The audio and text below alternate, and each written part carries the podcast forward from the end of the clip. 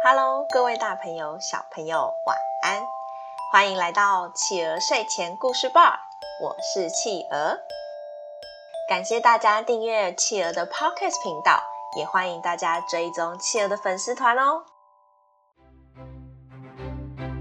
今天企鹅要讲的故事是朱元璋借兵起义。朱元璋借兵起义。在很久以前的中国，有个朝代叫元朝。元朝的皇帝是蒙古人，他们总是欺负汉人。为了避免汉人造反，蒙古人给汉人很多的打压。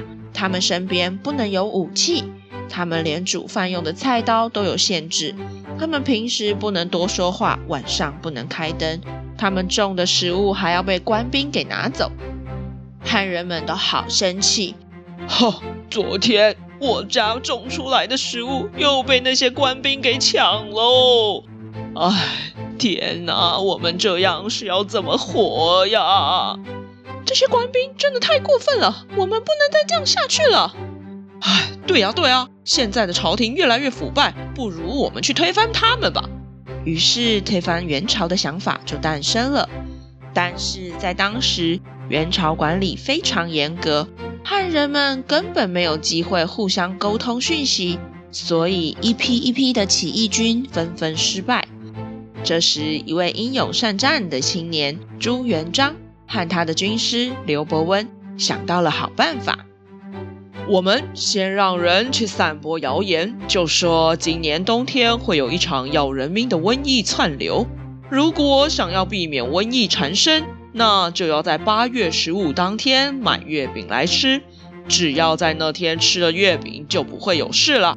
我们派一批人赶紧去制作月饼，并将写着“中秋夜杀韃子迎义军”的纸条放进月饼中，让众人可以买回去吃。这样，我们的计划就可以实行了。嗯，好啊，好啊，没问题，我来做月饼。好，我也来，我也来，我也来，我也来啊！接着，他们就开始了这个伟大的计划。嘿，你听说了吗？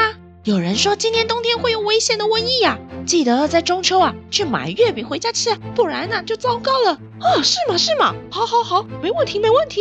对，赶快要去买啊，在中秋夜不要忘记啊，不然就会得瘟疫啊。中秋当天要吃月饼的事情也就渐渐传开了。到了八月十五的晚上，各地的起义军一起出动。和朱元璋的军队里应外合，元朝的官兵们纷纷逃窜，最后朱元璋军队的大将军徐达终于攻占了元朝首都。哦，太好啦！我们成功了，成功了！哦吼，我们终于解脱了，成功了！朱元璋推翻了元朝，建立了明朝。在这之后，朱元璋宣布。以后每到中秋节，大家都要吃月饼，因为这圆圆的月饼也是象征团圆的意思。就这样，中秋节吃月饼的习俗也就流传下来喽。好啦，宝贝，今天我们的故事就说到这里结束喽。宝贝们这几天有没有吃月饼了呀？大家知道吗？在中秋节除了吃月饼，还要吃什么呢？没错，就是吃柚子。你们有吃柚子了吗？大家知道吃月饼是象征团圆，那吃柚子又是什么意思呢？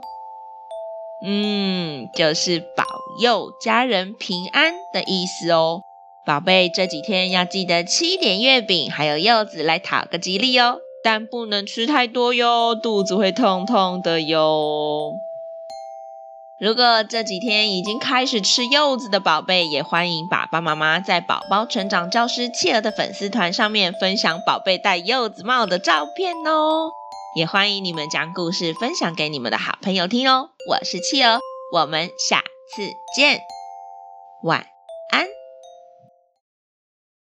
一闪一闪亮晶晶，满天是小星星。